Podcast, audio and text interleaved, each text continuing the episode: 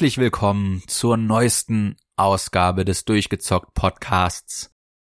Heute mal mit einem etwas offenen, offeneren Thema. Wir haben uns nicht auf spezifisch auf ein Spiel konzentriert, sondern wollen jetzt mal einfach etwas allgemeiner im Dialog äh, schauen, was so in den letzten Tagen und Wochen passiert ist in der Videospielbranche und äh, was auch noch in Zukunft so alles vor uns steht. Und so ein Dialog kann man natürlich nicht alleine führen.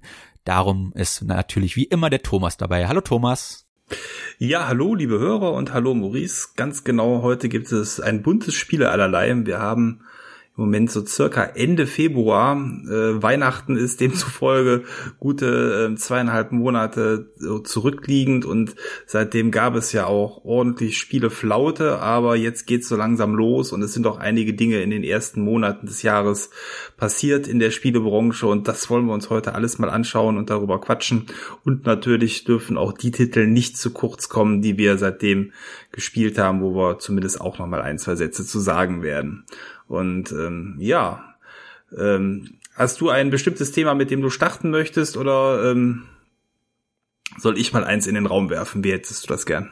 Fang du an, wenn du was direkt hast. Äh, okay, gerne. Ähm, ja, also wir haben jetzt Ende Februar. Ähm, es ist die große Zeit der Open World Spiele, kann man sagen. Das ist das, was mich momentan so ein wenig beschäftigt, weil ähm, jetzt zu dem Zeitpunkt, wo wir aufnehmen, ist diese Woche ähm, sind zwei Dinge passiert. Zum einen hat Cyberpunk einen äh, großen Inhaltspatch bekommen, beziehungsweise ein Update-Patch, wo ähm, sowohl die Next-Gen-Konsolen reingeholt worden sind und auch auf dem PC alles aktualisiert worden ist. Horizon ist diese Woche am Start. Ähm, nächste Woche kommt Elden Ring und ähm, am 1. März, glaube ich, also Anfang März zumindest, ähm, kommt Alex 2. Das sind vier Schwergewichte mit jeweils 70 Stunden Spielzeit wahrscheinlich für jeden Titel oder mehr, je nachdem, wie man spielt. Und ähm, da frage ich mich, was zum Geier soll das? Wieso kommt alles gleichzeitig raus?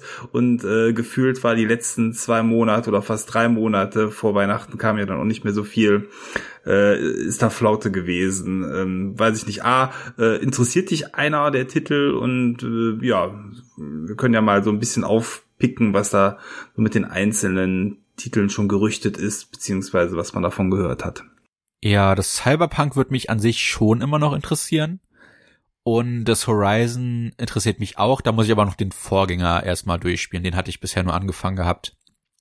Äh, ja, da hatte ich aber ein paar spielerische Probleme mit, muss ich gestehen. Das sind so äh. die beiden, die mich äh, von denen, die du erwähnt hattest, jetzt so mit am meisten interessieren würden. Und äh, die ja auch so mit, glaube ich, die größten Events an sich sind.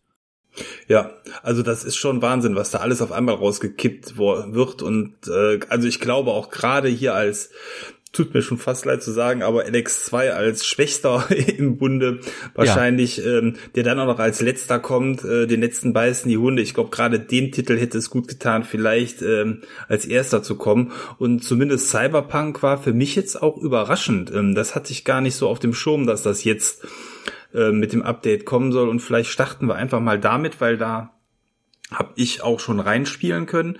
Netterweise ist es auf der Xbox so, dass man fünf Stunden Spielzeit ähm, bekommt gratis. Man kann sich also das volle Spiel runterladen und dann so weit spielen, wie man schafft.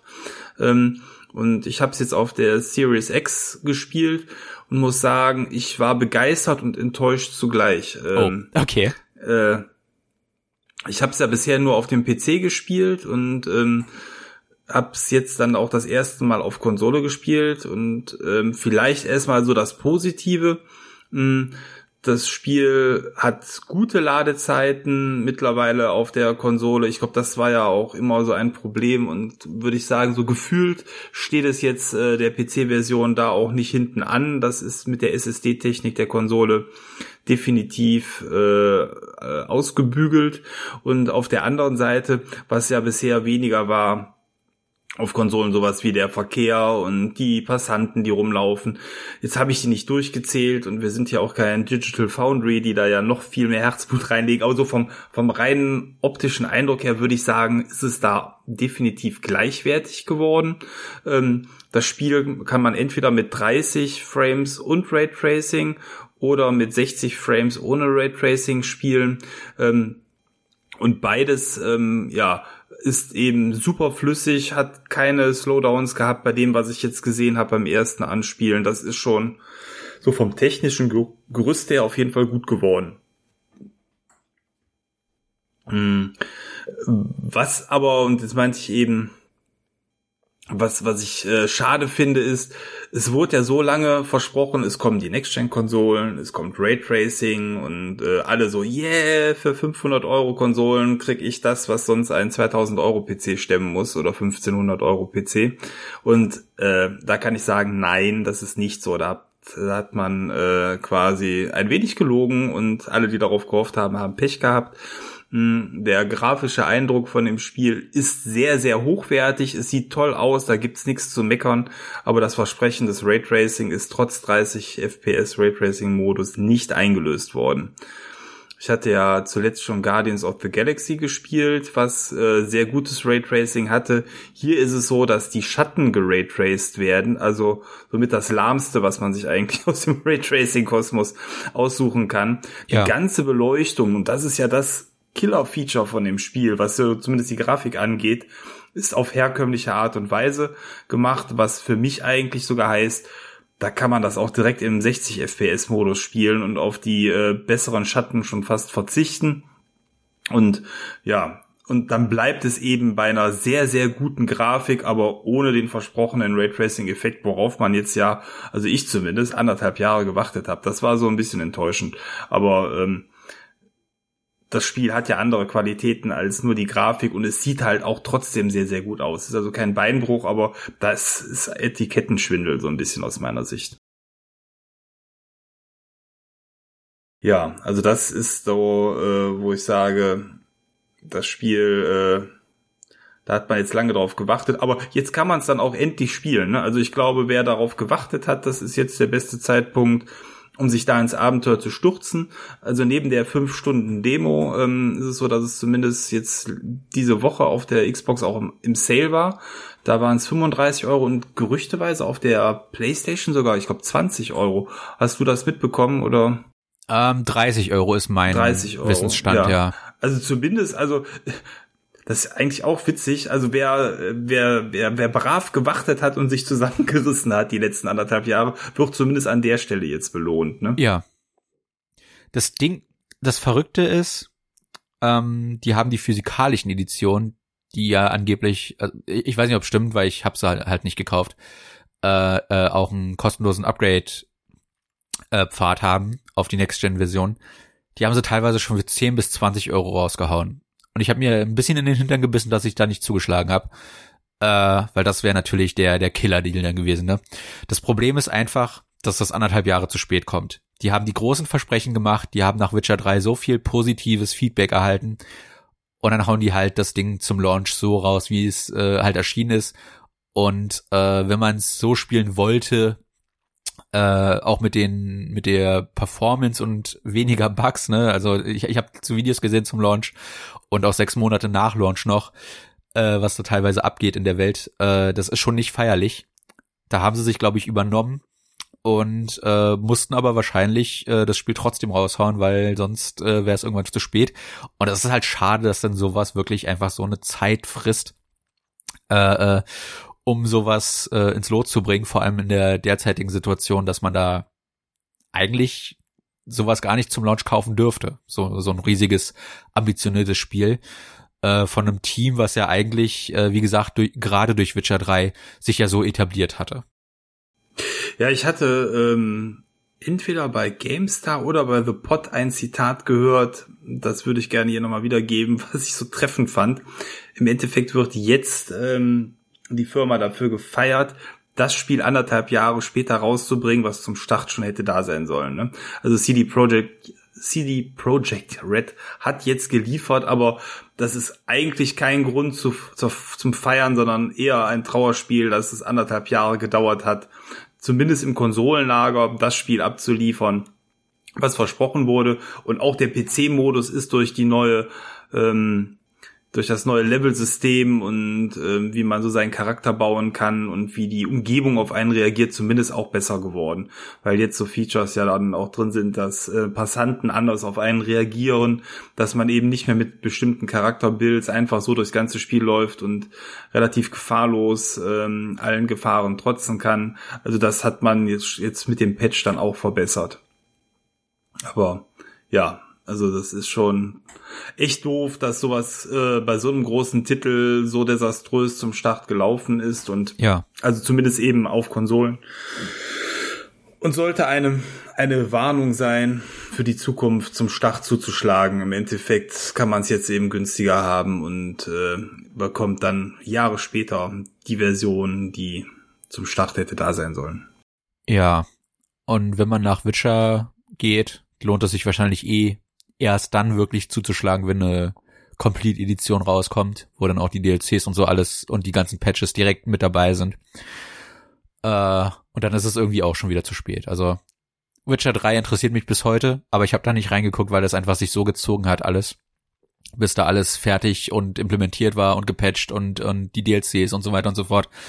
Äh, ja, das ist es ist ein tragischer Trend, der verständlich ist, das Videospiele produzieren wird, kostet einfach immer mehr. Und irgendwann muss man so ein Produkt raushauen. Aber gleichzeitig denke ich mir oft, wenn ich sowas sehe, bei vor allem so ambitionierten Projekten, lohnt es sich, das heutzutage mittlerweile noch zum Launch zu spielen, nur um, um sagen zu können, ich war dabei? Oder sollte man nicht einfach echt warten, bis es, bis es im Preis reduziert ist, bis alles gepatcht und gefixt wurde, bis die DLCs raus sind und man das als Gesamtbundle äh, günstiger bekommt? Und ich habe jetzt auch gerade die letzten anderthalb bis zwei Jahre echt immer weniger äh, Spiele zum Launch geholt, muss ich muss ich sagen. Ja, also dadurch, dass ich ja äh, was den Konsum angeht, zu einem wirklich Großteil auf den Game Pass umgestiegen bin. Da ist es immer noch ärgerlich, Sea of Thieves, äh, was ja zum Start jetzt auch nicht so toll war, wie es jetzt heute ist. Das ist grandios.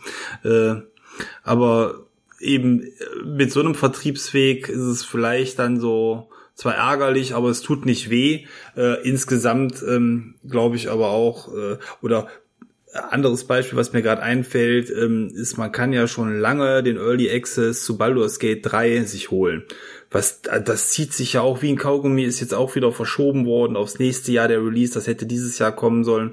Im Endeffekt, klar, ein Spiel dauert so lange, wie es dauert, um es gut und äh, vernünftig fertig zu machen, aber ähm, man merkt halt immer mehr, das dauert äh, gravierend länger scheinbar, als man es anfangs ahnt und auch als die Hersteller planen und ähm, trotzdem wollen sie vorher schon verdienen, was äh, für die Finanzierung scheinbar wichtig ist. Da werden immer andere Wege gesucht. Und der Weg jetzt hier eben ein Spiel rauszubringen, was nicht fertig ist, war, glaube ich, kein guter Weg, ja. Ja. Ja. Aber ich glaube, das reicht zu Cyberpunk, oder möchtest du da noch was äh, zu loswerden? Nee, wie gesagt, es ist auf jeden Fall was, was mich interessiert. Es würde mich vom Setting her sogar mehr ansprechen als das Witcher. Und äh, ich liebäugle immer wieder mal mit der PC-Version. Ähm, Kai hat das auf GOG geholt gehabt und GOG hat ja keinen ähm, DRM. Und mhm. da hat er mhm. mir mal seine Kopie rübergeschoben, weil ich habe ja einen Laptop mit einer Raytracing-Grafikkarte, also mit einer RTX 2060. Ist nicht das neueste Modell, aber es ist das, das äh, vom 2020, glaube ich, das Modell. Und ich wollte einfach mal probieren, ob das läuft. Ja, ich habe ich hab's dadurch, dass mir Kai das gegeben hat, ich habe wirklich nur das Intro-Level gespielt und dann wieder gelöscht. Äh, der Fairness halber. Ich wollte einfach nur gucken, läuft es auf meinem Laptop.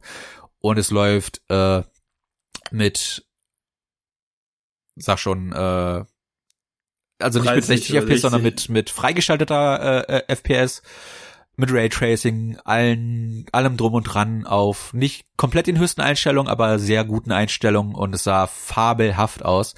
Und äh, ja, also ich bräuchte die Konsolenversion gar nicht an sich. Äh, mein Laptop packt das locker, das Spiel äh, so darzustellen, dass es äh, äh, möglichst nah an den an den Fake-Videos rankommt, ja. die sie da vorher produziert haben. Und äh, wenn ich das mir demnächst mal irgendwann zulegen sollte, dann definitiv auf dem PC. Aber ich warte da immer noch so auf den richtigen Preis, weil das Problem ist, äh, Ego-Shooter sind nicht so ganz meins. Und leider kannst du da nicht in Third Person schalten, finde ich ein bisschen schade. Äh, und ich bin nicht der größte West-RPG-Fan. Das habe ich ja schon einige Male erwähnt, bestimmt nebenbei. Und äh, ich finde, das Problem, was ich bei solchen Spielen oft habe, ist, dass dass mich von den Features her überwältigen. Ich habe ja auch, als ich Game Pass hatte, das ähm, Outer Worlds heißt das, ne? Ja, ja. Das RPG. Ich habe es probiert gehabt. Ich habe den ersten Planeten gespielt. Ich bin bis zum zweiten gekommen. Und ich war einfach überwältigt von den Möglichkeiten, die es mir bietet. Und äh, da hatte ich keinen Bock drauf. und das ist der Grund, weshalb ich da warte auf einen guten Preis. Aber wie gesagt, das ist ja regelmäßig mittlerweile im Sale. Und wenn das mal so auf den 20er fällt auf dem PC, dann werde ich wahrscheinlich schwach werden. Äh, es interessiert mich auf jeden Fall, aber äh, ich bin froh, dass ich bisher äh, doch stark geblieben bin und gewartet habe. Äh, ja, weil es scheint ja dann mit jedem Patch auch deutlich besser und besser zu werden. Ja, das äh, scheint so und ist so und äh, wird sicherlich auch noch nicht abgeschlossen sein, aber jetzt ist es endlich in einer Variante, die man dann auch auf den Next-Gen-Konsolen spielen kann. Was ich noch nicht mitbekommen habe, ist, wie es tatsächlich auf den Last-Gen-Konsolen ähm, aktuell läuft. Da habe ich nichts zu gehört. Ähm, ich habe fast die Befürchtung, dass das Spiel einfach von vornherein überambitioniert war für diese Generation, die ja den Ursprung in 2014 schon hat und das ist einfach schon ganz schön lange her. ja. Ja.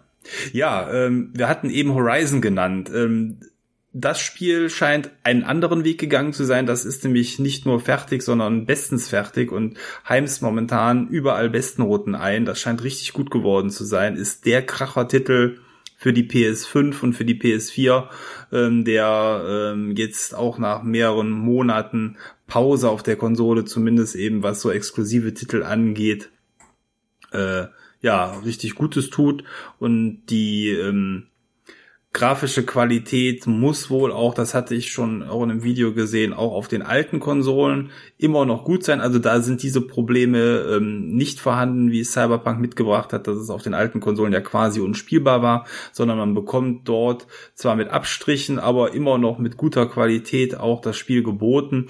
Richtig dreht das Spiel natürlich auf der PS5 auf, ähm, hat da aber das fand ich jetzt bei den Videos, die ich gesehen hatte, dann aber auch äh, interessant, dann doch nicht ganz das geboten, was so diese ersten Trailer-Videos gezeigt haben. Die waren dann doch äh, noch mal irgendwie eine Spur drüber. Ähm, aber insgesamt äh, scheint hier wohl das geliefert zu werden, was man erwartet, nämlich ein richtig großes, tolles Spiel mit ähm, ja einer gewaltigen Open World und ähm, ja den Charakteren, die man dann auch schon in den ersten anderthalb Teilen, so nenne ich es mal, es gab ja quasi noch mal so ein Add-on dazu, ja. kennenlernen durfte.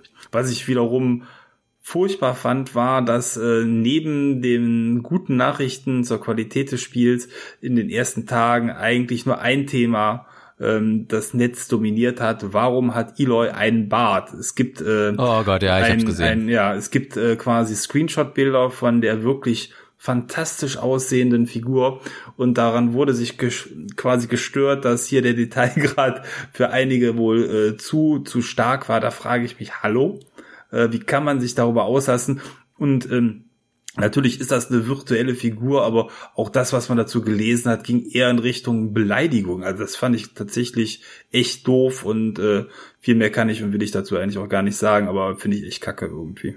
Ja, das Ding ist, äh, ich habe einen Tweet dazu gesehen, da, das ist auch da, wo ich das dann aufgefasst habe, ob die Leute, die sich darüber beschweren, noch nie eine Frau gesehen haben, weil auch Frauen haben Haare im Gesicht, die sehen halt ja. nur nicht so aus wie bei Männern, ja. Also es ist, da, da fragst du dich wirklich, ob ob diese Leute sich einfach irgendwas raussuchen, um irgendwas zu meckern haben, weil das Spiel scheint ja rundum gelungen zu sein und die brauchen einfach irgendein blödes Futter, um sich über über ein Spiel aufregen zu können.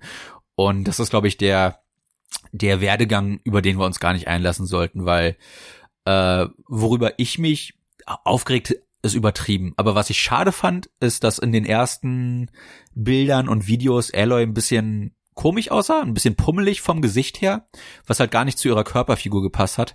Aber äh, jetzt, was ich so im Digital Foundry Video, äh, die haben mittlerweile zwei sogar rausgehauen, auch zur Last-Gen-Version, äh, was ich da gesehen habe und auch aus Screenshots, die sieht halt aus wie eine Fortführung äh, der aus dem ersten Teil, nur halt natürlich, wie, wie du schon erwähnt hast, nochmal deutlich detaillierter, was verrückt ist, ne?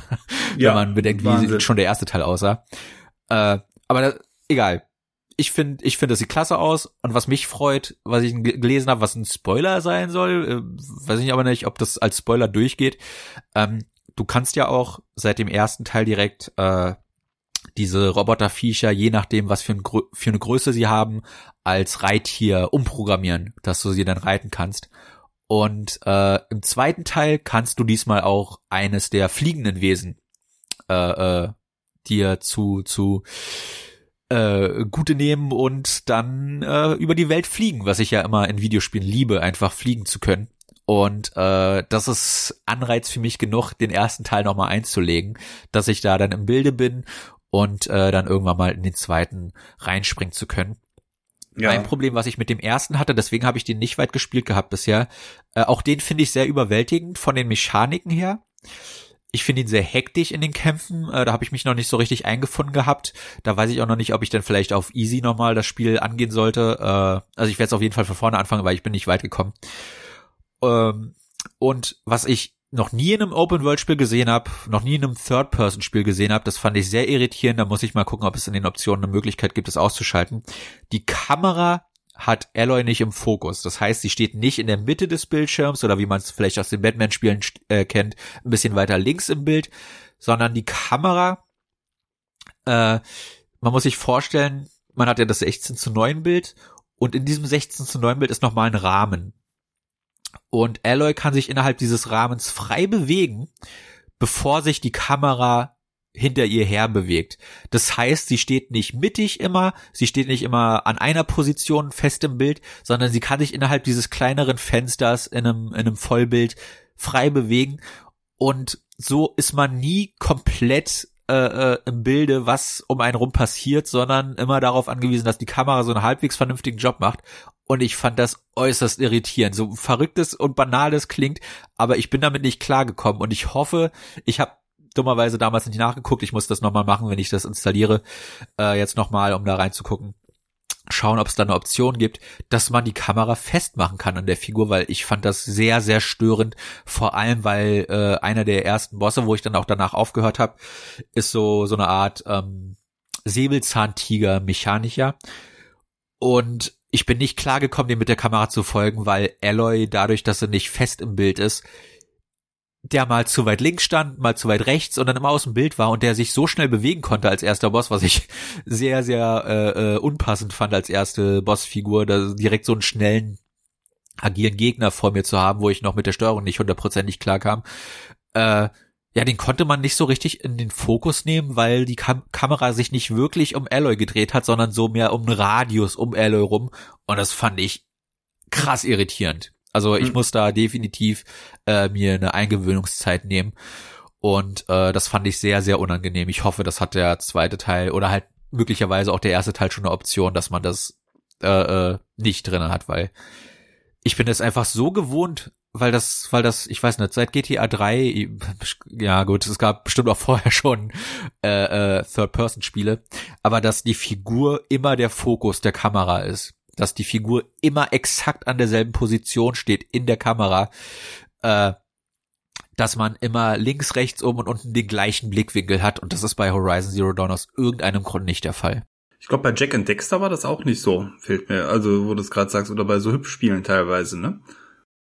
Äh, weiß ich gar nicht. Jack and Dexter habe ich leider nie gespielt. Das war nicht ja. so meine Welt. Aber jetzt zum Beispiel Mario hat das immer gemacht.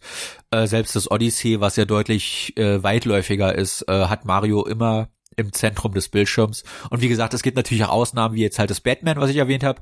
Aber da ist Batman dann halt nur ein bisschen nach links geschoben, dass man mehr so einen Schulterblick hat bei ihm. Aber dann ist er auch immer links im Bild. Und mhm. äh, ja, ich weiß nicht, das fand ich sehr, sehr irritierend. Äh, das ist auch das erste Mal, dass mir sowas aufgefallen ist dass die Kamera dann doch so ein wichtiger Teil des Spiels ist, äh, wo man sich einfach durch durch jahrelanges Spielen so dran gewöhnt hat, dass es mich komplett aus der Bahn geworfen hat. Da war ich sehr überrascht von. Ja. Ja, auf jeden Fall, wenn man das Spiel sich äh, jetzt aussuchen sollte, wenn man spielen möchte, auch da wird man sehr viel Spielzeit drin verbringen können. Der verbotene Westen will erforscht werden und äh, das wäre dann quasi das zweite Problem des Februar-Releases, äh, was äh, sehr viel, äh, ja, Spielzeit dementsprechend auffrisst. Da muss man sich dann wirklich entscheiden, womit man starten möchte, weil beim letzten Mal, äh, beim ersten Horizon war es so, dass mir das Zelda äh, quasi ein, zwei Wochen später in die Quere gekommen ist, was ja. bei mir auch dazu geführt hat, dass ich Horizon ähnlich wie du nie zu Ende gespielt habe. Äh, obwohl ich es auch sehr, sehr gut fand. War ja auch damals quasi der Showcase-Titel für die PS4 Pro mit äh, 4K und allem drum und dran, aber. Ja, und die Welt ist so faszinierend. So Allein gut. diese Roboviecher, ja. die sehen ja. so toll designt aus und alles, aber der Funke ist bisher noch nicht übergesprungen. Ich muss dem Spiel echt nochmal eine zweite Chance geben. Ja. Was wir auch gesagt haben, ist, es gibt eine Collectors Edition zu dem Spiel, die ist A unglaublich teuer B ist da ein unglaublich hässliches äh, Mammut drin als Figur, wo man sich schon fragt, warum nimmt man das? Es gibt so coole Viecher, äh, warum, warum das? Und äh, gleichzeitig ist die Kooperation mit Lego jetzt bekannt geworden, wo es ein Lego-Set von einem dieser Langhälse ähm, demnächst geben wird, wo auch eine kleine Eloy-Figur dabei ist und ein kleiner Roboschreiter, quasi schon eher so eine Art Diorama. Ähm, das ist nicht günstig, aber der Witz ist, wenn man sich das Spiel kauft plus dieses coole Lego-Diorama, ist man immer noch günstiger unterwegs als mit der hässlichen Collectors Edition. Also ja, Stell dir mal vor, die hätten stattdessen das gebundelt. Was, was wäre das für eine geile Special Edition? Die hätte ja. hätt ich sogar gekauft, ja, weil ja. ein Lego-Set mit äh, dem Design, das sieht sau cool aus, also kann man nicht anders sagen. Und einer kleinen Lego Alloy-Figur, das wäre doch der perfekte, das perfekte Aushängeschild für eine Special Edition gewesen. Ich verstehe es nicht. Ja, und dann packen die da so ein hässliches Resin-Mammut rein. Also ja. ja. ich weiß es nicht. Und vor allen Dingen, die war ausverkauft. Also zumindest, ähm, die gab es dann auch irgendwie in zwei Editionen, normal und in einer Black Edition und ja, scheinbar gibt's dann doch viele Fans dafür, aber meine perfekte Version wäre echt die mit dem Lego-Set auch gebundelt. Na gut, das nur am Rande. Äh, äh, ich würde sagen, das reicht dann auch zu Horizon. Ähm, wo wir, glaube ich, gar nicht so viel zu sagen können, ist, dass nächste Woche eben Elden Ring herauskommt. Das ist ja der große neue From Software Titel, der eben in der großen Tradition der Souls Spiele spielen wird, aber erstmalig in die Open World geht. Ich habe es tatsächlich vorbestellt, weil mein Freundeskreis da total heiß drauf ist und ähm, wir äh, ja, die, die haben mir versprochen, man kann da auch Multiplayer spielen, sie wollen mich unterstützen. Ich habe bisher äh, in den Spielen immer nur gratis mal reingestochert, wenn da mal im Game Pass irgendein Soul-Spiel drin war. Ähm, ich kann mir vorstellen, dass eine Open World insbesondere eben weil hier auch George R. R. Martin ja die Story zu beigesteuert hat oder die Weltenidee mich faszinieren könnte, will ich dem Ganzen nochmal eine Chance geben. Ich bin mir nicht sicher, ob es mir am Ende gefällt. Äh, ich habe es aufs Disc gekauft, das heißt, ein Wiederverkauf wäre an der Stelle möglich. Ähm, aber ja, ich lasse mich da nächste Woche mal überraschen, wenn es herauskommt. Äh, Im besten Fall ist das meine Eintrittskarte in dieses Universum. Im schlechtesten Fall war es äh, sehr äh, schlecht investiertes Geld, was dementsprechend mir keine Freude bringt. Ich bin sehr gespannt. Ja, der Vorteil, den du natürlich hast, ist, du kannst sagen, direkt nach ein, zwei Wochen, ob es dir zusagt oder nicht. Und Souls-Spiele sind ja gefragt, du wirst das 100% sehr schnell wieder los. Ja, ich habe auch diese Starter-Version, da ist irgendwie noch so ein Aufnäher bei und ein paar Aufkleber. Ich glaube, die ist mittlerweile auch ausverkauft und die hat nicht mehr gekostet, muss ich dazu sagen. Ja. Äh, insofern, ja, mal schauen. Ähm, ich äh, hoffe einfach mal, dass mir das gefällt, weil diese Spiele ja viele Leute so abgöttisch lieben und da muss ja was dran sein, aber ich habe bisher den Zugang nicht gefunden und wenn es jetzt nicht funkt, dann war es das. Dann werden From Software und ich keine Freunde mehr. Ja, ja, es ist, man merkt, das ist eine sehr gewisse Spielerschaft, die das anzieht. Und wir sind ja Leute, die dann eher auf leicht stellen, wenn die Möglichkeit besteht. Hatte ich ja gerade bei Horizon auch nochmal erwähnt. Ähm, ich glaube, das ist einfach zu weit aus unserem normalen Spielverhalten. Äh, weil ich habe es ja auch versucht. Ich habe Dark Souls 1 gespielt gehabt und Andreas hatte mir mal Bloodborne ausgeliehen und ich Bloodborne sieht so klasse aus, aber ich konnte einfach, ich bin einfach nicht reingekommen. Ich hab's versucht, ich habe wirklich, ich glaube, zwei, drei Stunden gespielt. Ich wollte da reinkommen, aber der, ich, ich komme mit dem Konzept nicht klar irgendwie. Das ist, das ist wirklich einfach nicht meine Welt und manchmal soll es nicht sein und dann muss man sich das auch eingestehen. Aber ich will es auch noch ein drittes Mal versuchen, das hatte ich schon mal erwähnt, ich glaube, als wir unsere Vorschau für dieses Jahr gemacht haben, mhm. nämlich dass ähm, bei dir ist ja das mehr so das Elden Ring, weil das ja so sehr Fantasy behaftet ist. Bei mir genau. ist es das Sekiro. was mich was vom japanischen Setting sehr anspricht. sein soll, habe ich schon auch von vielen gehört. Hm? Also Ja. da wirst du dich richtig reinknien müssen. Ähm, ja, und deswegen habe ich es auch noch nicht gekauft, weil da habe ich genau dieselbe Angst, wie du sie hast. Ähm, wenn ich es irgendwann mal für einen Zehner finde, irgendwie vielleicht gebraucht oder so, dann nehme ich es mir mit und versuch's noch einmal, weil mich das Setting und der Grafikstil sehr anspricht. Aber äh, ich glaube, das ist auch so der einzige letzte Versuch, den de, diese diese Art von Spiel bei mir hat und danach gebe ich es auf, weil ähm, ich habe schon bei dem Star Wars, oh wie hieß das? Wie hieß das letzte Star Wars Spiel von EA? Ähm, Das, Fall- wie es heißt, weiß Fallen ich nicht. Order, ne? Fallen Order, genau. Genau. Das geht ja auch schon in eine ähnliche Richtung und ich habe es dann irgendwann, also glücklicherweise hat das im Gegensatz zu den Souls-Spielen Easy-Modus und ich habe es dann auch irgendwann runtergestellt, relativ früh am Anfang, weil ich da keinen Bock drauf hatte und mich dann dadurch äh, gehetzt, äh, weil ich es eigentlich nicht weiterspielen wollte, weil mir das spielerische Prinzip von diesen Souls-Likes ehrlich gesagt nicht zusagt. Und äh, das Sekiro hat ja den Vorteil in dem Fall, dass es deutlich actionbasierter ist, deutlich mehr in Richtung ähm, von einem Bayonetta geht, wo ja auch Reaktion wichtig ist, äh, aber das alles in einem Tempo stattfindet, was weniger langsam ist wie äh, in den Souls-ähnlichen Spielen, beziehungsweise halt selbst in den Dark Souls-Spielen, die ja fast schon realistisch sind mit den Schwertschwüngen und so.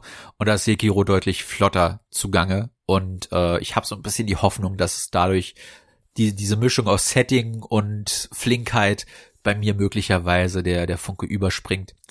Aber äh, ja, nicht, der, der, der, die Hoffnung ist nicht groß genug, dass ich da mittlerweile zugeschlagen habe. Ja, vor allen Dingen, ich hatte jetzt aber auch mal gelesen, dass tatsächlich die Soul-Spiele nicht so schwer sind wie Ninja Gaiden, wo ich mich auch mal lange dran versucht habe äh, und dann zumindest den ersten Teil auch mm, zumindest ein Stück weit ähm, gespielt habe.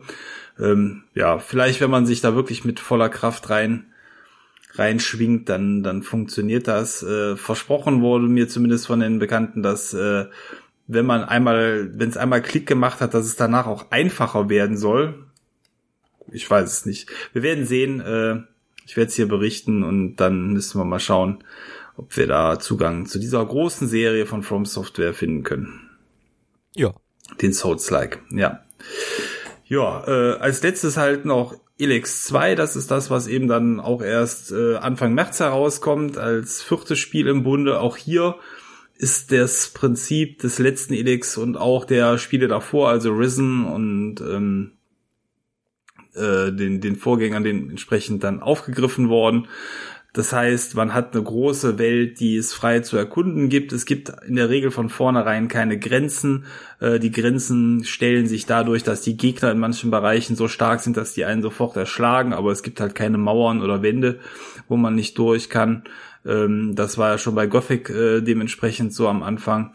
Und es soll wieder verschiedene Fraktionen geben. Man hat die Welt aus Elex 1 genommen zum Teil auch wiederverwertet, aber mit einem Zeitsprung, so dass man Locations wohl wiederentdecken kann. Ähm, ist einerseits schön, weil das mag ich, wenn Spielwelten so wiedererkennbar sind. Das mochte ich schon bei den Ultima-Titeln, wo es immer spannend war zu gucken, was passiert. Ähm, auf der anderen Seite, ja, ist die Frage, ob da dann entsprechend genügend Neues geboten wird, um einen wieder zu faszinieren. Hm was ich so gerüchteweise auch hier gehört habe, ist, dass äh, das Spiel einfach nur mehr bietet von von vielen Aspekten des ersten Spiels, aber dass das mehr sich schon sehr gestreckt anfühlt, um eben auf eine hohe Spielzeit zu kommen. Das wäre sehr schade.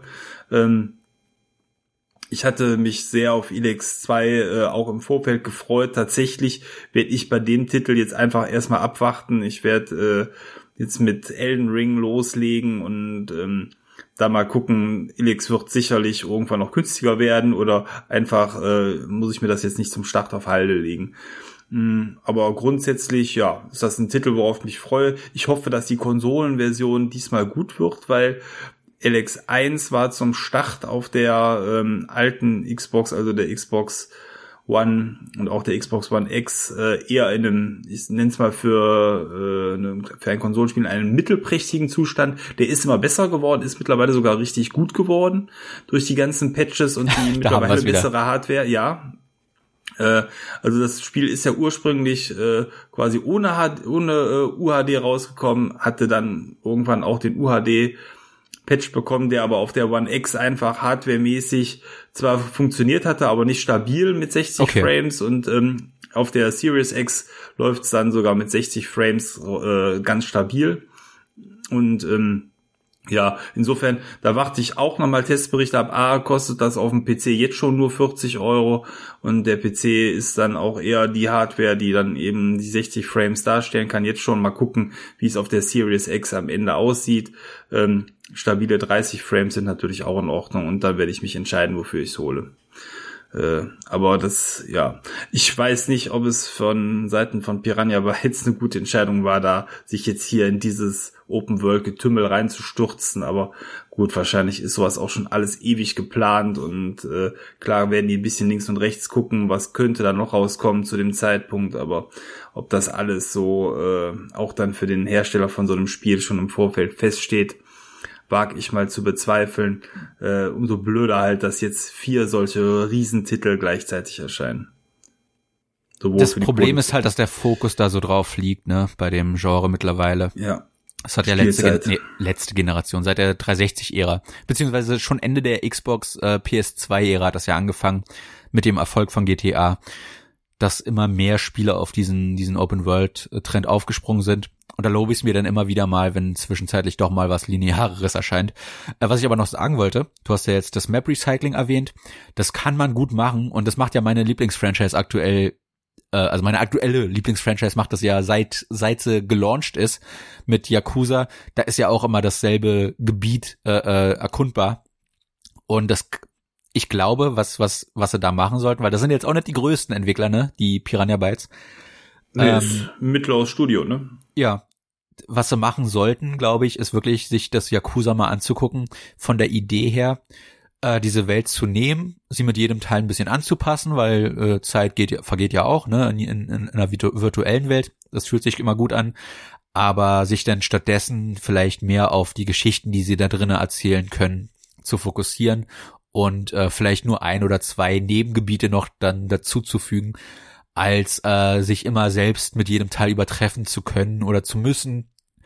Äh, und äh, dann dann äh, ja sich sich gezwungen fühlen da dem Spieler definitiv eine neue Welt bieten zu müssen, weil das geht glaube ich auch mit am meisten ins Budget halt, ne, eine komplette Spielwelt zu erstellen, da zu gucken, dass, dass alle Mechaniken, die man implementiert hat, auch ausreichend genutzt werden. Ich weiß jetzt nicht, wie umfangreich Elex her von den Bewegungsmöglichkeiten ist. Kannst du da klettern, äh, kannst du da schwimmen und so weiter und so fort. ein Jetpack, das ist das Killer-Feature. Das gab es zwar schon im ersten Teil, aber ist jetzt hier noch viel intensiver. Äh, das ermöglicht dir eine wirklich tolle Spielweise, die auch echt in die Höhe geht. Inklusive okay. Luftkämpfen. Ja, Glaube ich, glaube ich. Jetpack. Also jetzt hast du mich gefangen, weil wie gesagt, ich habe es ja vorhin schon erwähnt, äh, Fliegen in Spielen ist immer geil. ja.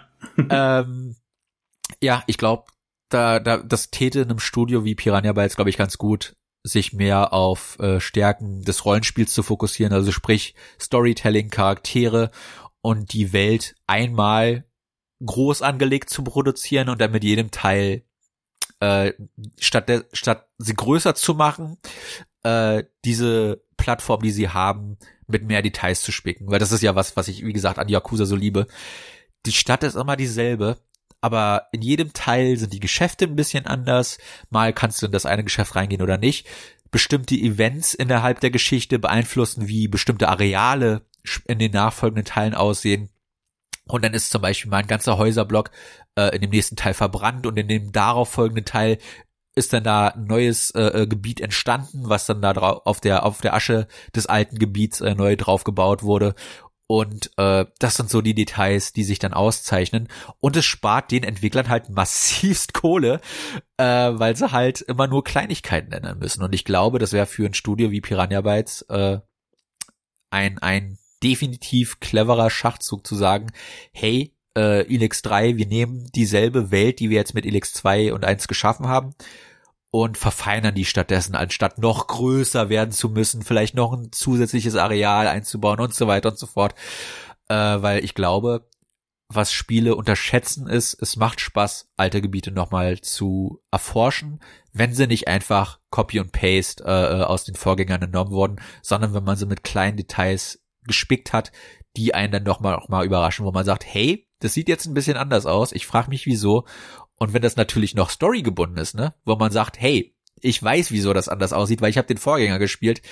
Das macht natürlich dann umso mehr Freude, sich dann auch langzeitig äh, äh, in so eine Serie zu investieren. Und deswegen funktioniert halt Yakuza auch für mich so äh, bis heute so gut. Ja, und nicht nur für dich, sondern für ganz viele. Ich meine, da gibt's ja mittlerweile auch wirklich so viele Teile von.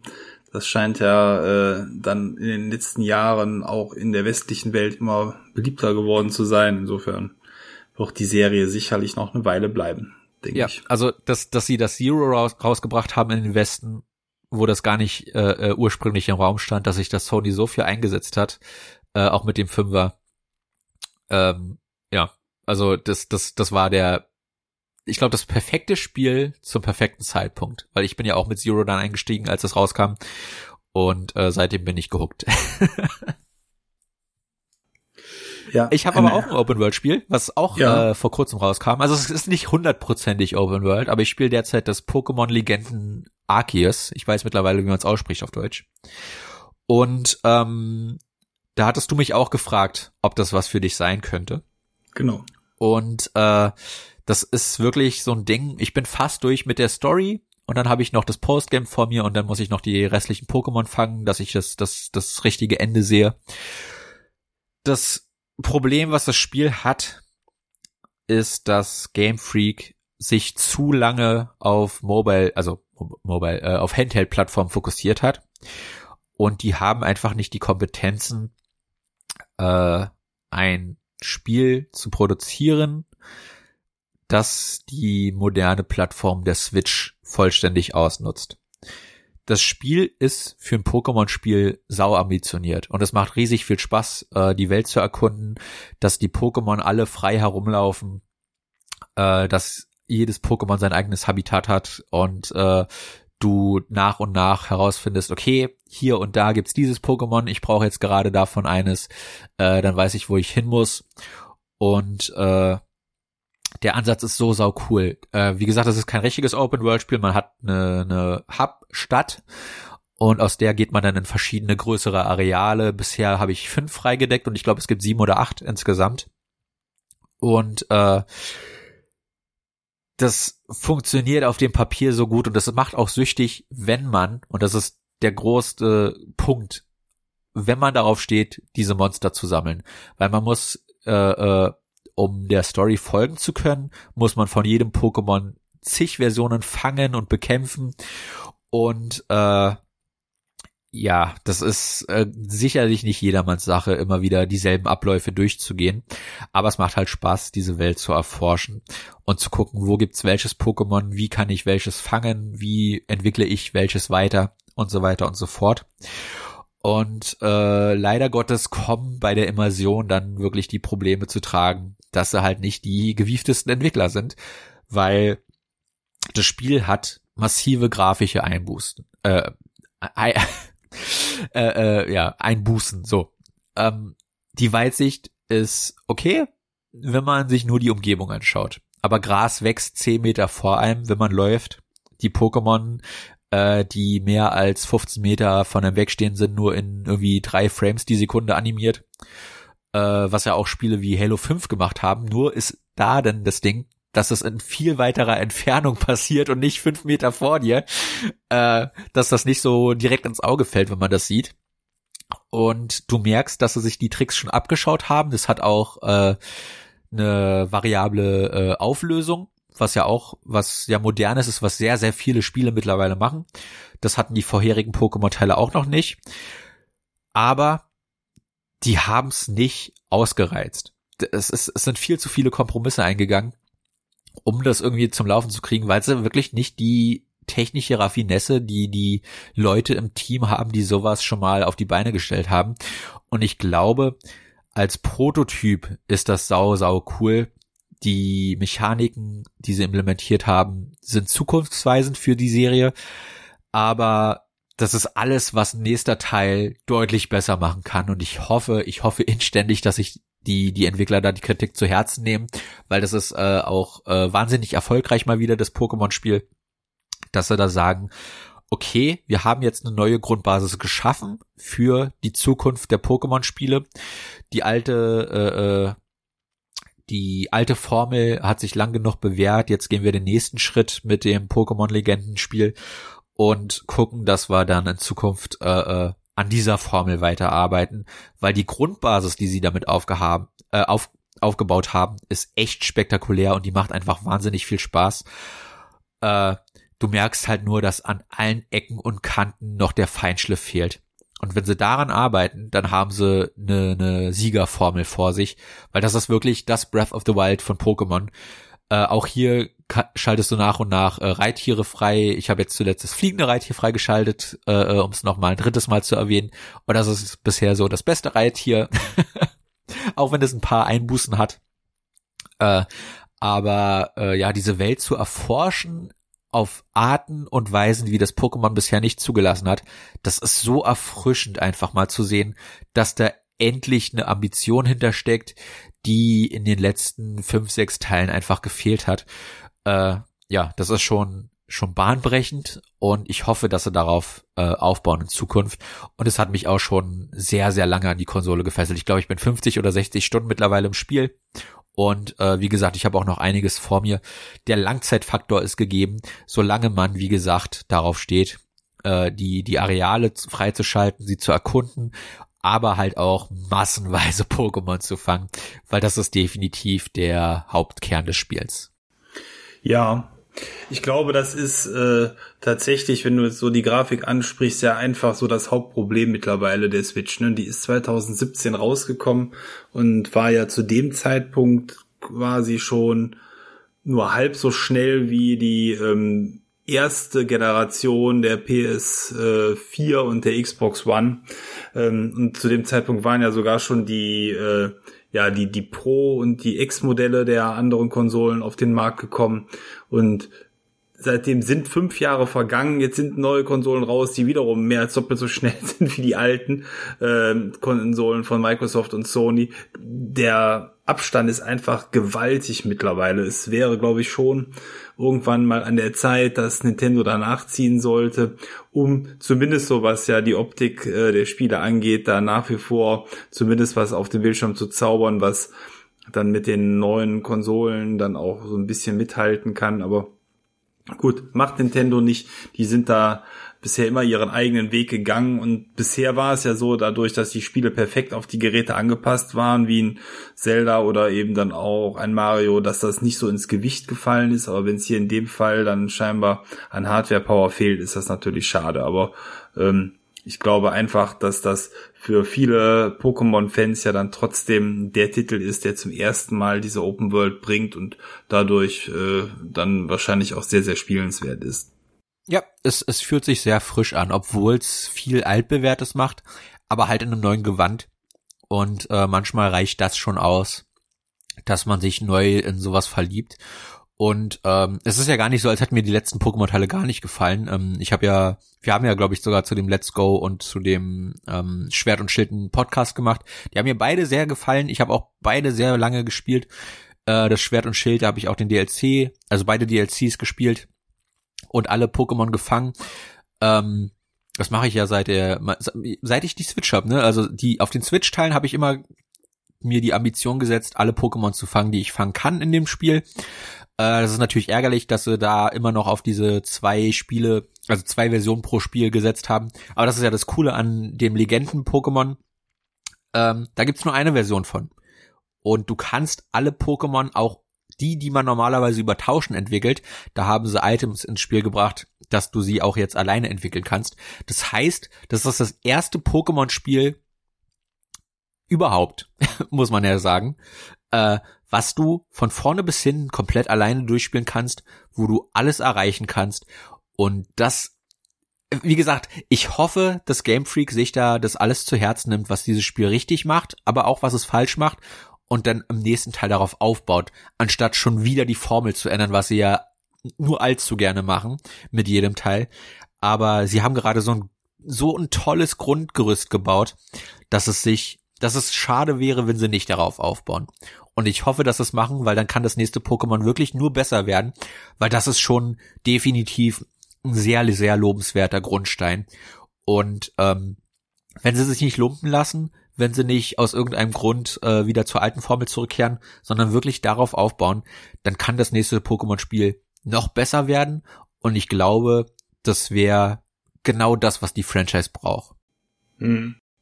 Jetzt überlege ich gerade, ähm, was noch an ähm, großen Themen so die letzten Wochen war. Ich oh, glaube, ähm, ich habe hm. tatsächlich noch was. Ja. Ähm, letztens war eine Nintendo Direct. Da haben sie ein paar coole Sachen angekündigt.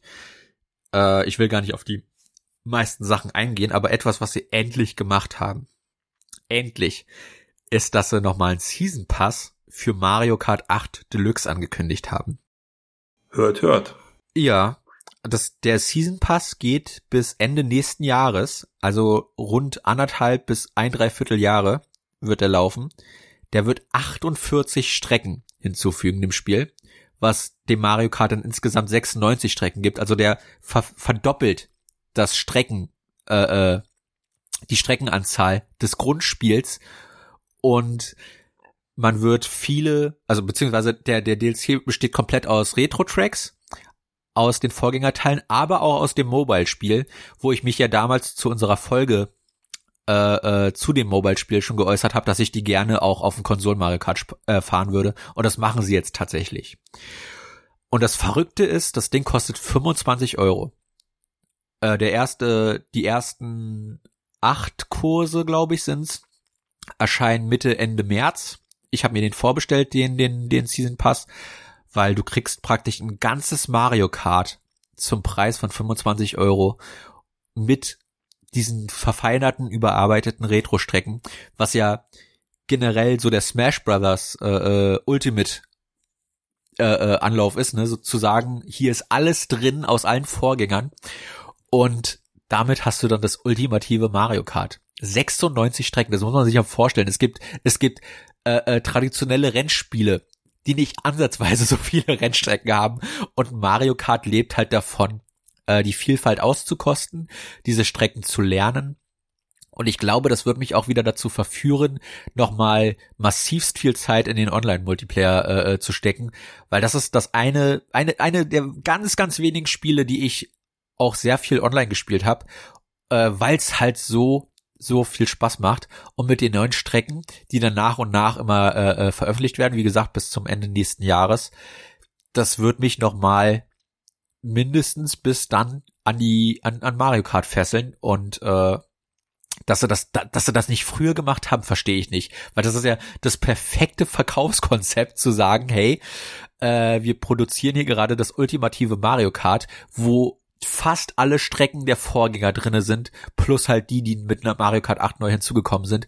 Also ich glaube, als Gesamtpaket ist das als Mario Kart äh, in Richtung Fundraiser gar nicht zu übertreffen mittlerweile mehr. Mhm. Braucht man dafür nicht diesen Nintendo äh, Plus Modus, um ähm, online wenn, spielen zu können? Wenn du das hast, dann ist es kostenlos. Aber okay. du kannst ihn auch separat kaufen für 25 Euro. Und das Coole Aber das ist, ist natürlich dann gut. Ne? Das heißt, dann braucht man, wenn man wie ich zum Beispiel eigentlich auch nur überhaupt auf Nintendo-Konsolen Interesse hat an Mario Kart Online, äh, dieses andere Paket nicht kaufen. Man nimmt den Season Pass und hat dann eigentlich äh, auch den Online-Modus mit drin. Das ist toll. Ja, das Ding ist, du bräuchtest den nicht mehr kaufen, wenn du mit mir spielst, weil da ist Nintendo aus irgendeinem Grund Vorreiter in, in, in Richtung Online-Spielen. Ähm, wenn einer, der online spielt, mit dir den DLC hat, dann können den online alle gleichzeitig spielen. Das heißt, äh, wahrscheinlich werden die Daten dann sowieso über ein Patch geladen, aber du hast halt nur den, den Zugriff darauf nicht, ne? Aber wenn wir online spielen, ist das kein Problem, dass wir die neuen Strecken zusammenfahren, auch wenn du den DLC nicht hast. Solange eine Person den DLC besitzt, können alle, die gleichzeitig mit dir online spielen, auf diese neuen Strecken zugreifen. Und das ist hammermäßig. Das macht, ich weiß nicht, ob es ein anderes Spiel gibt, was das macht. Aber äh, das ist der helle Wahnsinn, das ausgerechnet Nintendo, ja, die ja online 20 Generationen hinterherhinken, dann sowas ermöglichen. Äh, wenn du in Gears zum Beispiel nicht die, die Map-Packs damals gekauft hast, dann konntest du die halt nicht online miteinander spielen. Dann wurdest du irgendwann rausgekickt. Äh, Nintendo macht das ausnahmsweise mal richtig und sagt, hey, solange einer den gekauft hat, darf jeder, der mit dir mitspielt, aktuell äh, auch auf den neuen Strecken fahren. Und ich glaube, das ist ein irrer guter Anreiz, dass sich zumindest immer einer aus dem Freundeskreis den holt. Äh, ja, und wenn du mit random Leuten online spielst, ne, solange den einer hat, kannst du auch die neuen Strecken fahren. Und das ist einfach ein saugeiler Service. Das klingt vernünftig. Das war auch die größte Verirrung ja in der Vergangenheit, dass äh, eben nur diejenigen neue Sachen spielen können, die es auch gekauft haben. Ich meine, andere Titel, die ähm, komplett Free-to-Play sind, die gehen ja sowieso einen anderen Weg oder auch die großen Marken wie Battlefield und Co., wo eigentlich alles dann ja mit dem ähm, mit dem Basisspiel abgegolten war, aber das war ja eine Zeit lang, wo der Season Pass echt immer die Community gespalten hat und ja. dazu nur geführt hat, dass man im Endeffekt dann mit dem kleinsten gemeinsamen Nenner gespielt hat. Das heißt, die, die das gekauft haben, hatten dann auch noch das Gefühl, ähm, man hat es ein Stück weit umsonst gekauft, weil eben dementsprechend ähm, man die, die neuen Sachen dann nicht spielen konnte, weil mal wieder einer quasi dabei war in der Runde, der es nicht gekauft hat. Also das ist schon, glaube ich, so der beste oder ein oder ein guter Kompromiss. Also der beste Weg ist für mich tatsächlich die Battlefield-Lösung, wo man sagt, äh, man verkauft irgendwelchen Firlefanz, den man nicht zum Spielen braucht, für Geld. Ähm, hier ist es eben dann äh, aber auch schon fast genauso gut. Ne? Ja, das ist okay. Ich, also ich finde es okay. Ich, ich würde eher für Strecken zahlen als für Firlefanz. Aber bei ja, den Firlefanz hast du natürlich den Vorteil, dass der optional ist. Ne? ja, ja, genau. Das ist der Vorteil, ja. Aber ich denke, 25 Euro für 48 äh, äh, Rennstrecken, wie gesagt, das ist genauso viel, wie das Hauptspiel jetzt schon bietet. Das ist schon ein unschlagbares Angebot. Die hätten den auch höher ansetzen können und ich hätte ihn auch dann bestellt. Aber ich finde 25 Euro für ein komplettes Mario Kart 8 Feld an Strecken. 48, das muss man sich mal auf der Zunge äh, zergehen lassen. Das ist sau viel Inhalt für richtig gutes Geld. Und Nintendo ist da, glaube ich, so zwiegespalten, finde ich. Was sie oft machen, ist, dass sie, das haben wir vorhin auch erwähnt, ne, die bringen unfertige Spiele raus und patchen dann nach und nach so in Live-Service-Manier äh, den Inhalt nach, der eigentlich von Launch hätte drinne sein sollen, aber so unterstützen sie das Spiel ja zumindest. Das hat Splatoon so gemacht, das hat, ähm, oh, jetzt fällt mir nicht ein, ich hatte es gerade im Kopf. Mm, Zelda Breath of the Wild war genauso, das lief ja auch erst nach circa vier bis sechs Wochen vernünftig. Ja, aber das hat, das, das hat ja auch einen Season Pass bekommen. Ähm, ah, die, die Mario Sportspiele sind's, äh, das Golf, äh, das, das Tennis und das, das Mario Fußball haben sie auch wieder angekündigt. Da bin ich mal gespannt, das, da, da hätte ich auch Bock drauf. Da hat mir der Gamecube Teil sehr gefallen. Ähm, das sind alles so Live-Service-Spiele, wo sie nach und nach das reinpatchen, aber wo dann das Grundspiel immer so mager ist. Aber bei dem Mario Kart und dem Animal Crossing, äh, was zuletzt auch ein, Se äh, Season Pass, ein, DLC bekommen hat, da ist es so, dass du auch, wie, wie gesagt, einen sehr günstigen Preis zahlst. 20 Euro bei Animal Crossing, 25 Euro bei Mario Kart, aber dafür fast so viel Inhalt äh, zusätzlich bekommst, wie das Hauptspiel ursprünglich schon geboten hatte. Und ich glaube, Nintendo muss sich da irgendwie einig werden, dass sie das ein bisschen besser unter einen Hut kriegen, weil wenn sie DLC machen, der kostet, dann ist der immer wahnsinnig umfangreich. Äh, Splatoon hat eine komplette Singleplayer-Erweiterung gekriegt, das äh, Splatoon 2, wo jetzt auch das Dreier kommt und ich kann mir da gut vorstellen, dass sie da auch wieder diesen, diesen doppelten Weg gehen, ne, wie auch Animal Crossing jetzt schon zuvor, dass äh, erstmal ganz viele freie Patches kommen, die zusätzlichen Inhalt bieten. Und dann irgendwann die große Erweiterung, die dann auch wieder so 20, 25 Euro kosten wird, die dann das, das, das, den, den Umfang, der bisher gegeben ist, nochmal verdoppeln. Und da sind sie echt, echt klasse drin. Ich wünschte nur, dass es ein bisschen einheitlicher wäre, weil wie gesagt, die Mario Sportspiele, äh, die jetzt zuletzt rausgekommen sind, die sind oft daran gescheitert bei der Community, dass der Inhalt einfach gefehlt hat, selbst mit den Patches. Und deswegen habe ich mir das letzte Mario Golf und Tennis auch nicht geholt, weil die einfach sehr lieblos daherkamen, was ja untypisch ist, wenn man halt ansonsten Nintendos DLC-Politik verfolgt. Und äh, das habe ich ja an, an Breath of the Wild dann auch gemerkt, ne, wo ich das jetzt äh, letztes Jahr nochmal durchgespielt hatte, auf der Switch dann auch mit dem DLC äh, dass wenn sie da Herzblut reinstecken, dann lohnt es sich auch, den zu kaufen. Dann kriegst du sau viel geboten und ähm, äh, äh, die können DLC, wenn sie wollen, aber manchmal hast du das Gefühl, die wollen aus irgendeinem Grund nicht und das ist immer sehr schade, weil Nintendo da echt immer am Hin und Her springen ist. Und du kannst nie sagen, ob äh, äh, das nächste Nintendo-Spiel, was rauskommt, dann dann auch was taugen wird in der Richtung, ob es entweder schon zum Launch komplett ist oder ob das in die Live-Service-Richtung gehen wird. Ähm, da muss sich Nintendo ein bisschen einheitlicher werden, aber die sind in vielerlei Hinsicht äh, äh, sehr gut dabei. Und ähm, ich wünschte nur, dass sie halt ein bisschen mehr gucken würden, dass äh, halt auch die kleineren Titel wie halt diese Sportspiele, weil ich hab Bock auf das Fußball, äh, dass die, wenn sie launchen, auch direkt den Inhalt bieten, den man eigentlich gewohnt ist von Nintendo. Das ARMS, was ja relativ nah zum Launch rauskam, hatte genau dasselbe Problem.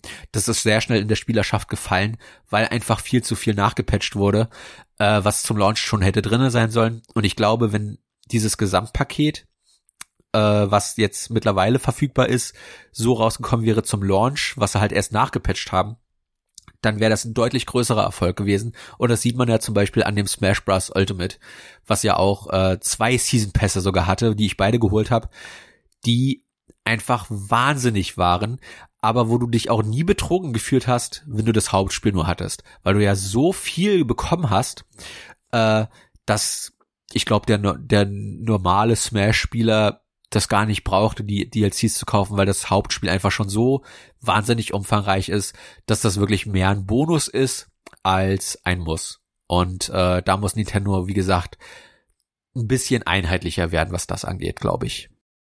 Ist ja bei den Forza-Spielen genauso, ne? Da sind ja schon unzählige Autos drin und mit diesen, dieser Premium-Edition ist es ja so, dass man dann auch eben noch mal mehr Autos oben drauf bekommt. Ist für, für Sammler eigentlich mal ganz nett oder einfach, wenn man Spaß daran hat, noch mal andere Autos auszuprobieren und dann kommen ja meistens immer noch diese zwei großen Welten dazu, die bisher auch nie enttäuschend waren. Ähm, das ist, glaube ich, dann wirklich ja immer sehr bereichernd, wenn das Grundspiel schon einen Umfang hat, wo man sagt, okay, da eigentlich reicht das auch schon, aber für ja, genau. die Fans wo, wo, schön, wo du halt merkst. Wo du halt merkst, ne, ähm, wenn ich das Hauptspiel habe, ich fühle mich nicht betrogen, wenn ich die DLC nicht kaufe. Wo, wo du sagst, hey, ich habe ja das Forza Horizon 2 geliebt, ähm, aber ich kam halt, ich habe das halt viel zu spät gespielt, da war der äh, ich weiß gar nicht, ob der DLC noch verfügbar ist, weil hin und wieder schalten die den ja ab irgendwann. Ne? Das ist jetzt zuletzt auch mit dem Forza Motorsport 7 passiert, wo ich mir dann das Komplettpaket geholt habe zum zum Sale. Ähm, ich habe den DLC dann nicht gekauft, obwohl mir das Hauptspiel so gefallen hat, aber ich habe mich auch nicht schlecht gefühlt, dass ich den nicht gekauft hatte, weil das Hauptspiel schon so viel geboten hatte, äh, dass einfach ich genug hatte irgendwann. Da war ich froh, als ich die Credits gesehen habe und dann habe ich das Spiel ausgemacht und ich war glücklich mit dem, was ich bekommen habe. Und der, der dann noch mehr braucht, der freut sich natürlich, dass er dann auch mehr bekommen kann. Aber wenn schon das Hauptspiel, wo du das Gefühl hast, boah, also irgendwie fühlt sich das unvollständig an. Das passiert ja heutzutage leider öfter, zum Glück noch nicht so oft. Ähm, da, wie gesagt, da fühle ich mich dann auch immer ein bisschen schlecht, wenn ich dann den DLC auf einmal angeboten kriege. Äh, da sollte das dann weiterhin in dieser Live-Service-Schiene bleiben, dass das dann zumindest kostenlos per Update nachgeschoben wird, weil 60 Euro zu bezahlen, mittlerweile ja 70 äh, für, für ein Vollpreisspiel auf den anderen Plattformen. Also das muss, muss man sich schon rechtfertigen, definitiv.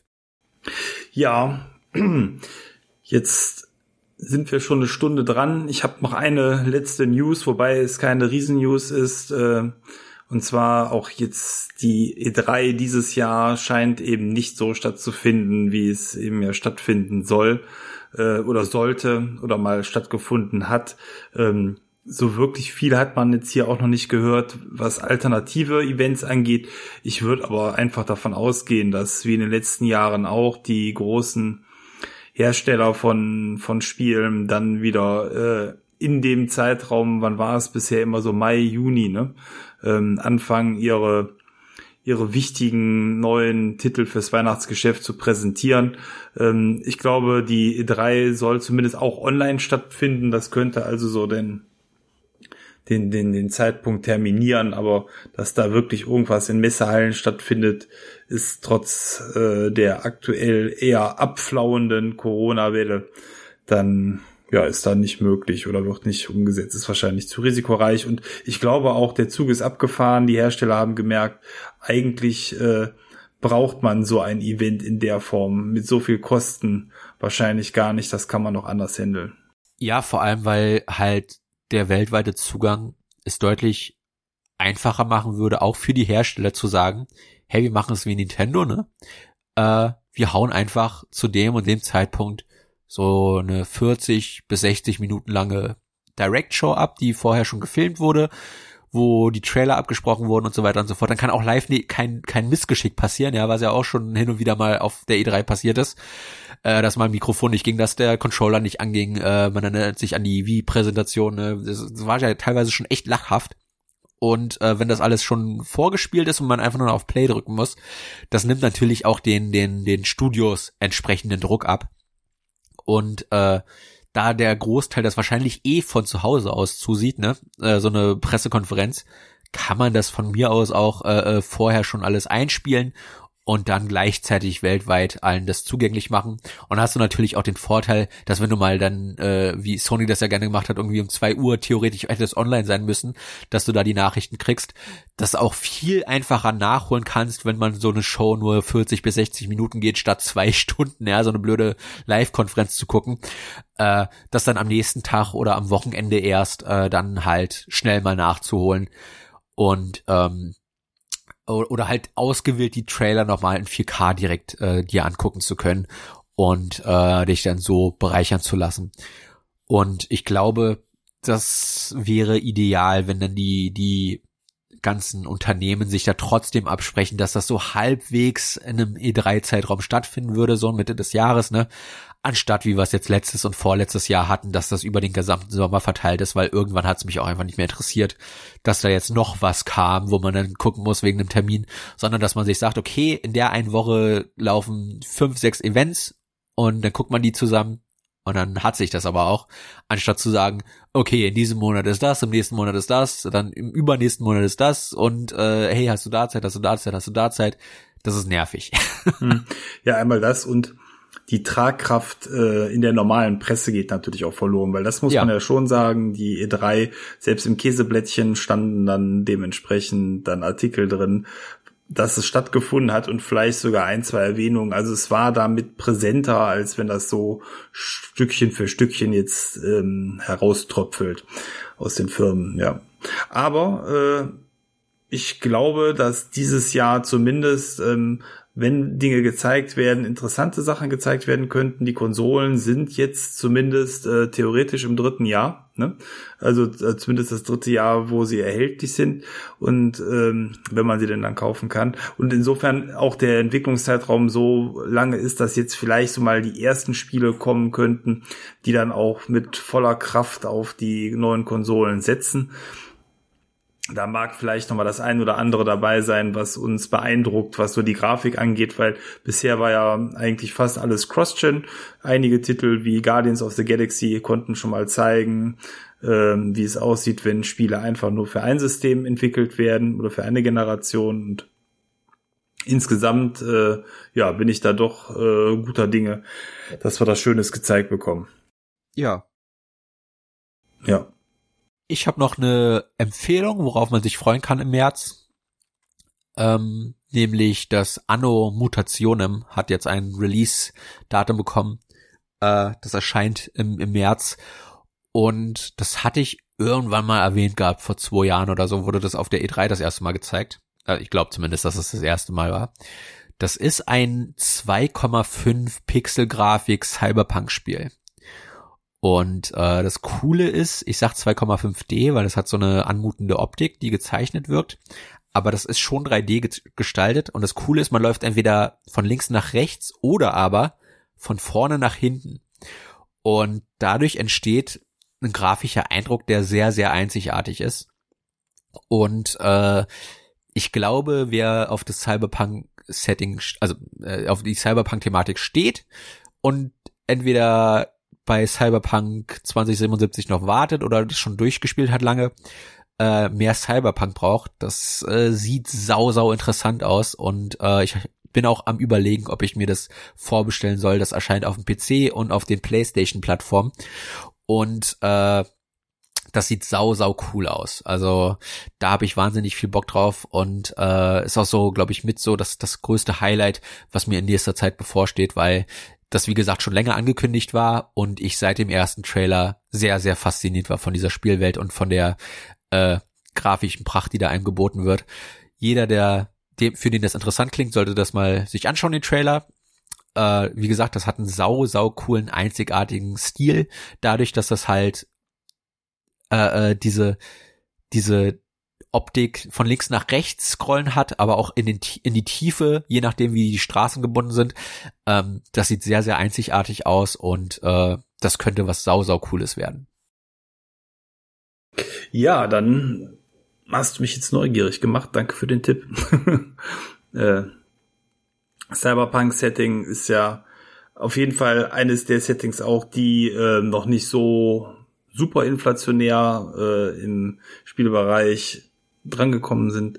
Was komisch ist, ne? Da, ja, dabei wäre das passt so, so eigentlich, ne, einfach. Ne, aber eigentlich Fantasy und ja, Fantasy ist eigentlich das Setting ja, glaube ich, was am häufigsten gezogen wird, neben normalen Settings, ja. Ja, okay. Ich werde mal reinschauen. Dann hoffe ich jetzt aber, dass ihr als Zuhörende sehr viel äh, Spaß dabei hattet ähm, an dieser Folge, dass ihr ein paar Dinge, äh, die euch vielleicht auch beschäftigt habt, äh, mit uns nochmal zusammen durchgehen konntet. Der war ja eher jetzt mal nah am Puls der Zeit, der Podcast. Insofern, ähm, ja, viel Spaß, falls ihr eines der Spiele spielen solltet, die wir heute im schnellen Galopp einmal angesprochen haben. Ich glaube, wer gerne zockt, wird sicherlich da was bei gefunden haben. Und insofern sage ich mal, äh, vielen Dank fürs Zuhören und ciao, bis bald, euer Thomas. Das würde ich auch sagen. Äh, wenn ihr eines der aktuellen Spiele spielt, dann auf jeden Fall viel Spaß. Äh, ist ja wahnsinnig viel Gutes mittlerweile rausgekommen und äh, da kommt bestimmt auch noch einiges dieses Jahr. Und wir hören uns das nächste Mal wieder bis dann, macht's gut, euer Maurice.